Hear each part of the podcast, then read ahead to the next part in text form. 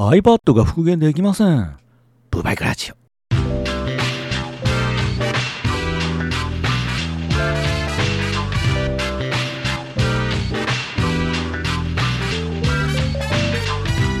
いや、誰？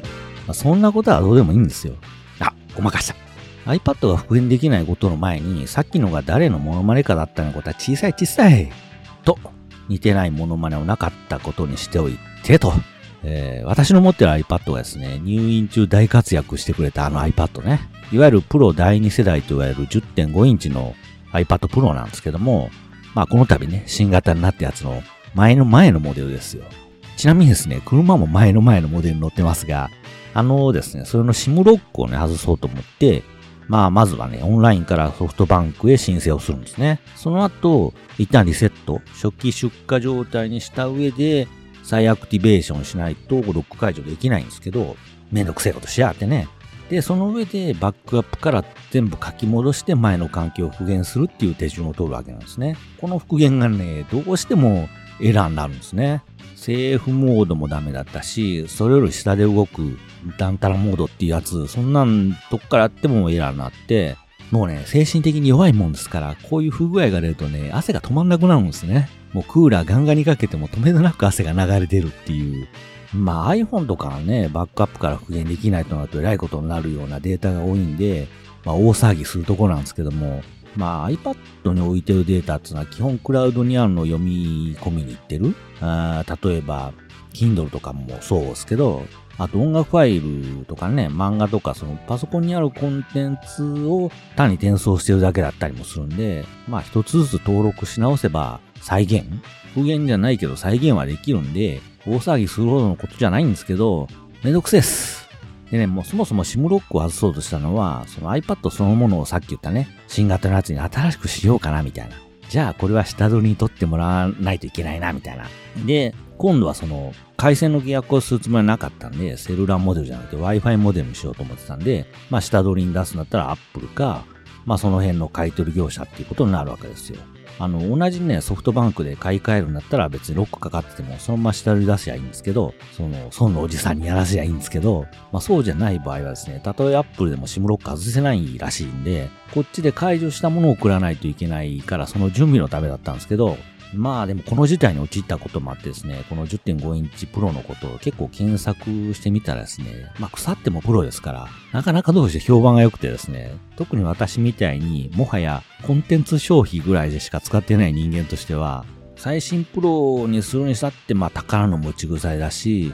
かといってじゃあエアとかね、無印 iPad にするくらいだったら、最新型よりも、別にこのプロの方が断然いいなっていうことを知りましてね。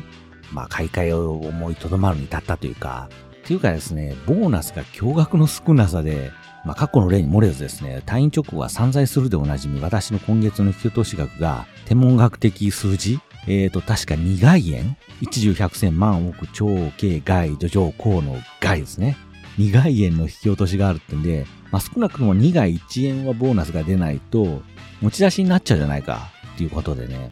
まあ、危ない危ない。危うく引き落としできませんつって連絡来るとこだったんですけども、まあいったな、ボーナス。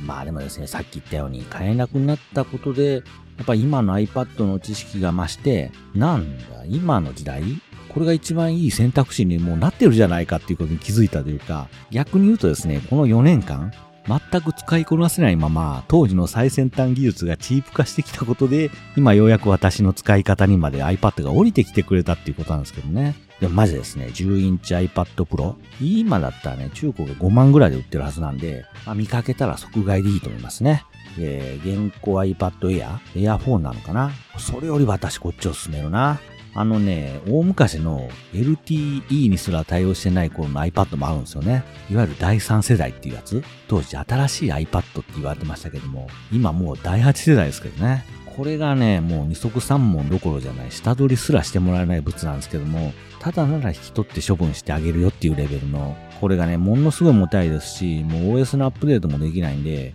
まあエアドロップはもちろんね、サイドカ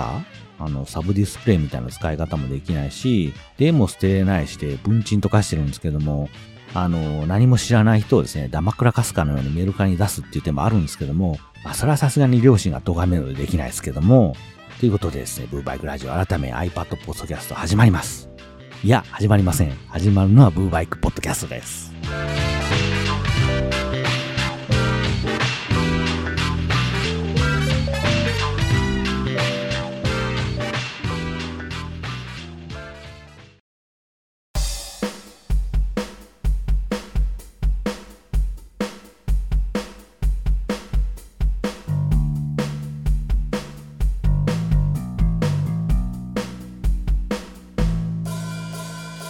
この番組は岡山県在住のハンドルネームサボテンを名乗る男が2013年冬にうっかりオートバイを買ってしまったことから始まる右往左往の日々を脱線しつつ語っている番組です。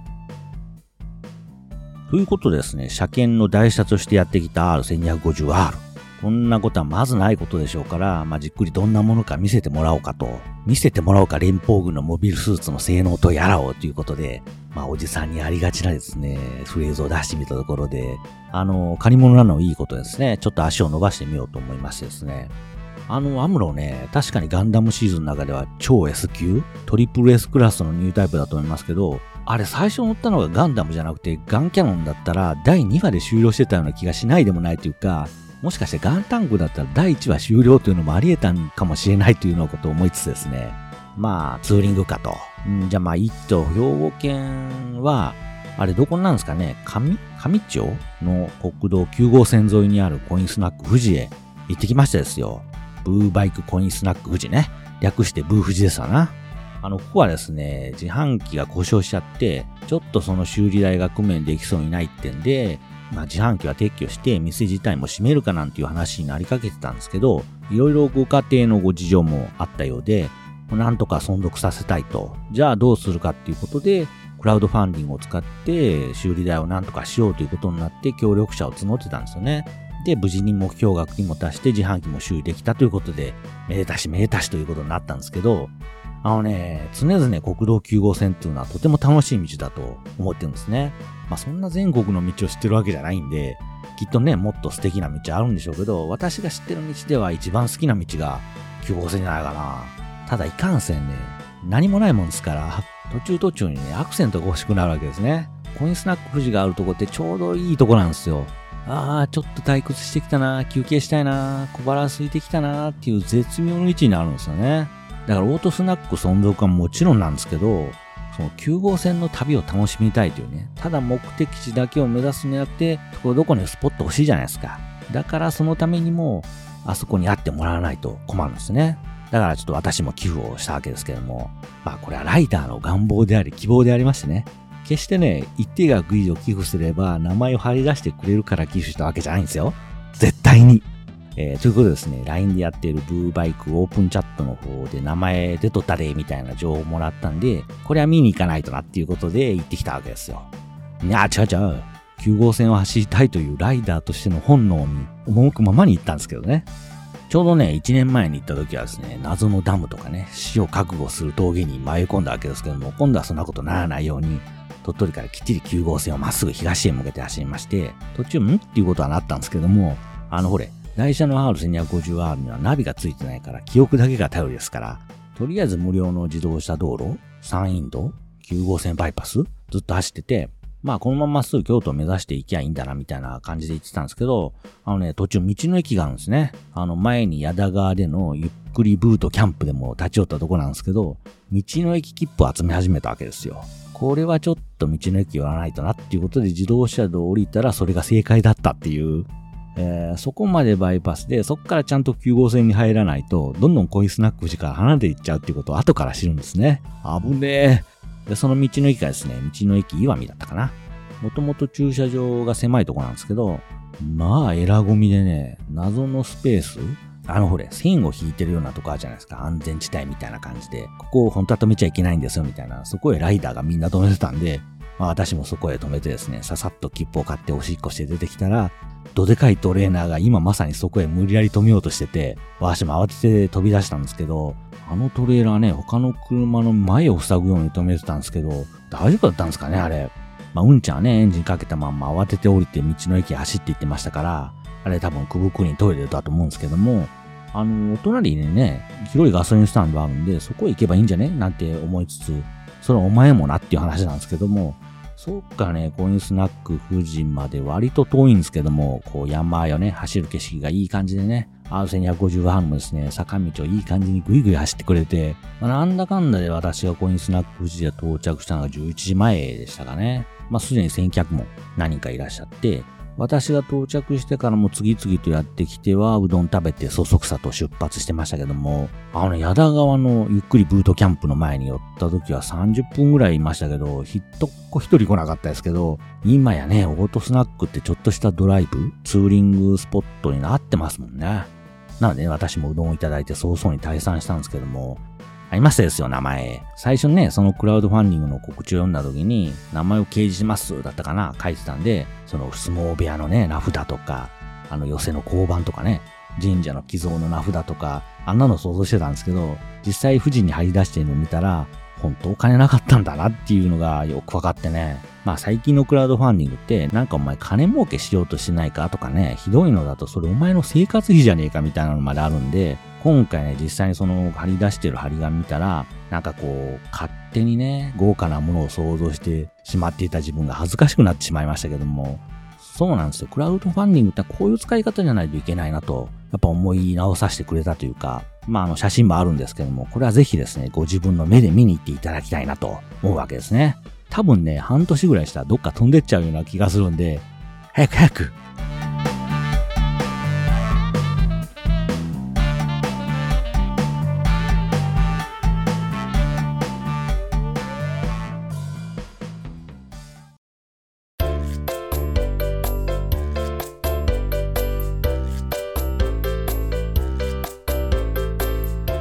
鳥取県つうのはね、無料の自動車専用道みたいなものが結構整備されてて、お金取ればいいのに、アンド岡山県も見習えばかと常々思ってるんですけど、まあとても便利に使わせてもらっててね、なんであんなことできるんですかね道路公団お金が欲しくてしょうがないわけですから、管理が鳥取県とかなんですかね。あの、山陰道もね、鳥取道も結構車走ってるんで、琵琶湖大橋みたいにね、100円でもお金取れば、鳥取の財政の足しになるのかななんてこと思ってみたり、まあでもお金取ると逆に使わなくなるのかもしれないですけどね。9号線もね、53号線も別に問題なくいい感じで走れますからね。金取るんだったらそっち使うわと、みんな思うでしょうな。でもね、岡山道なんかあれより全然しょぼいのにがっつり取り上がりますよ。ふざけんなっつう話ですよね。で、こういう道ってね、山横をうねうね行くんじゃなくて、ズドーンと通すじゃないですか。山があればトンネル掘ればいいじゃない的な。なので、割とよくトンネルに入るんですけど、トンネルっつってね、そこへ入ってどう感じるかで季節を感じませんか？ああ、涼しいですと思ったらもう夏なんだなと。逆に、ああ、暖かいと思ったらこう冬を実感するみたいな。まあ、山の上にあるトンネルはいつでも寒いんで別なんですけど、まあ、今回もね、トンネルに入って涼しいなと思ったり、暖かいなと思ったり、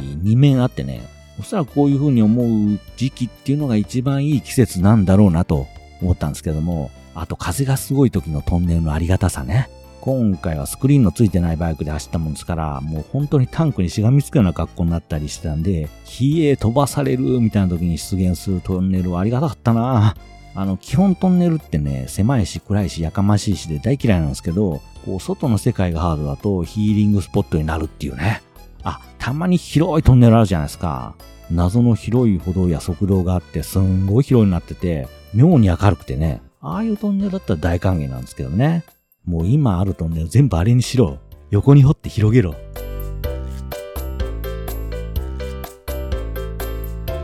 帰りはね、やぶ？兵庫県やぶ市かな？そこまで30キロ連れてたんで、あれ？これ旅路食堂行けるな？行っちゃおうかなみたいなこと思ったんですけど、恐怖の429号線を走るようになるわけでしょ？精神的にも体力的にも全く自信がなくて、引き返して来た道を帰りましたけども、途中ね、ずっと狙ってた地図っていうところにあるお店のホルモン焼きそばいただきつつね。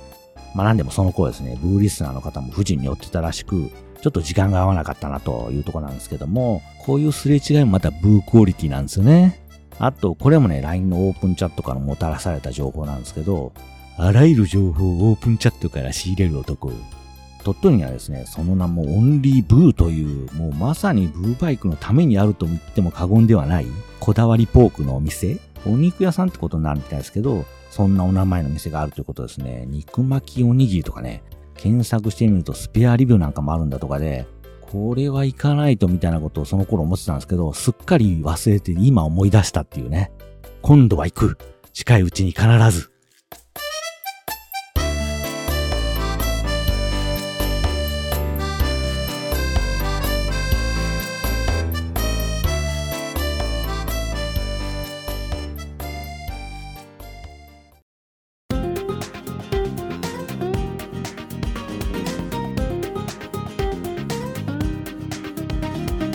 ウーバイクでは LINE 公式アカウントにて、ポッドキャストの新作エピソードの配信の告知を行っております。いち早くポッドキャストの配信情報を知りたいという変な方は、お手持ちの通常の LINE アプリより ID 検索で、GWT6639F、小文字で、アットマーク、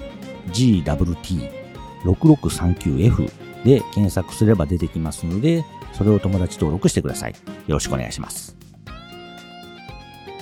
今日の100均のコーナーということで、あの、筒状になってて、その中からビニール袋が出てくるっていうやつ、あるじゃないですか。あれ、去年かな小豆島にキャンプ行った時に初めて使ったんですよ。小さあの大きさですから、その75リットルとかね、40リットルのですら入るとは思ってないですけど、20リットルぐらいはある袋が出てくれるのかと思ったら、あれスーパーの袋詰めするとこにあるポリ袋あんなくらいの大きさじゃないですか。ゴミ袋に使おうと思って持ってったのに、あんなのにゴミ入れたら一瞬で終わるわ、みたいな。せめてね、レジ袋ぐらいの大きさがないとね、あれちょっと失敗だったな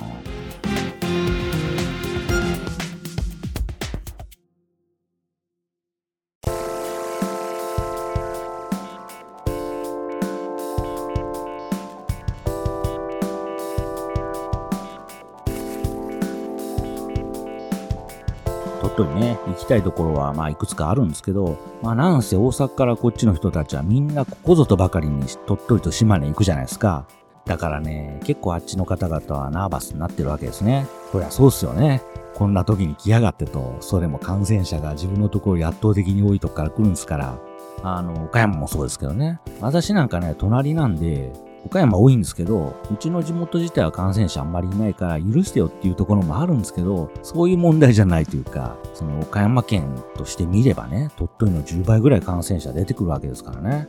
まあでもね、今回思ったんですけど、立ち寄るところ、立ち寄るところ、ご年配の方々がいっぱいいましてね、私そのことの方に危惧を抱くというか、なんかこう若者が若者がと言ってますけど、そうじゃないだろうと思ったりしましたけどね。もうどこ行っても密で大騒ぎしてるのってご年配の方々ですよ。そのなんかね、若者に出会うなっていうことばっかり言ってて、なんであの方々を規制しようとしないのかなと。一時あの去年年末あたりでしたかね、実は高齢者にその原因がみたいな風潮になりかけたことがあったんですよね。一瞬だけですけども。ようやく気づいたかと思ってたら、突如としても不自然なくらいに若者が出歩いているっていう映像をバンバン流してて、そりゃ渋谷で撮影すりゃ若者ばっかり映るわなって思ったもんですけども、で、年明けて感染者増えたでしょこれ見ろ、若者が原因だっていうことに完全になっちゃって、その若者が出歩くから、出歩いて感染して家で高齢者に移してるんだ、みたいなことになったじゃないですか。いやいや、出歩いてるのは圧倒的に高齢者なんですけど、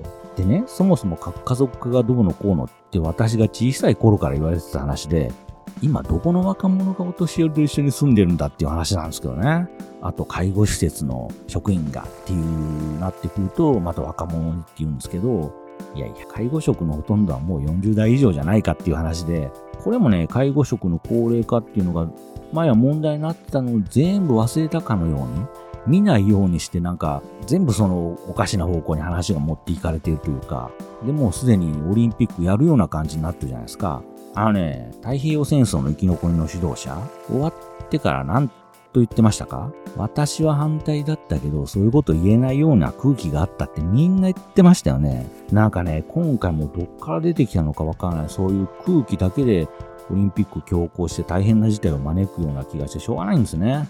あ、そうですよ。オリンピック絡みで面白いネタネタというか妄想というかを聞きましたですよ。もう誰も辞めるって言えなくなってる今、ここで突如小池都知事が辞めると言い出す。この自分の辞職をかけてね。で、その上で IOC とかね、JOC の主戦度っぷりを暴露して、この自分の行為を正当化させといて、間もなく来る衆院選に小池新党を作って打って出るみたいな、えー、維新あたりとね、連携して、で、そこでかつての国民新党の細川さんみたいなポジションを得て、日本初の女性総理大臣にみたいな話。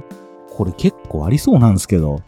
だってね、誘致したのは東京都であって、日本国じゃないから菅総理に決定権はないからでしょ？ちょうど私には決定権はないってこの前言ってましたけど、そして小池都知事は東京オリンピック招致が決まった時の都知事じゃないですから、招致したっていう責任があるわけじゃないと。で、アスリートのことを思えばって言うんですけど、やっぱり結局みんな自分が大事なわけで、自分の健康に害がありそうでも、オリンピック開いてほしいと果たして東京都民？なんだったら関東の方々は思いますかね？東京都民1300万人の命を守るためになんつって小池さんが言い出せば衆院選でもトップ当選間違いなしじゃないですか？あの人はね、そういうことができる人というか、いつでも自分ファーストの人ですから、やると思うんですけどね。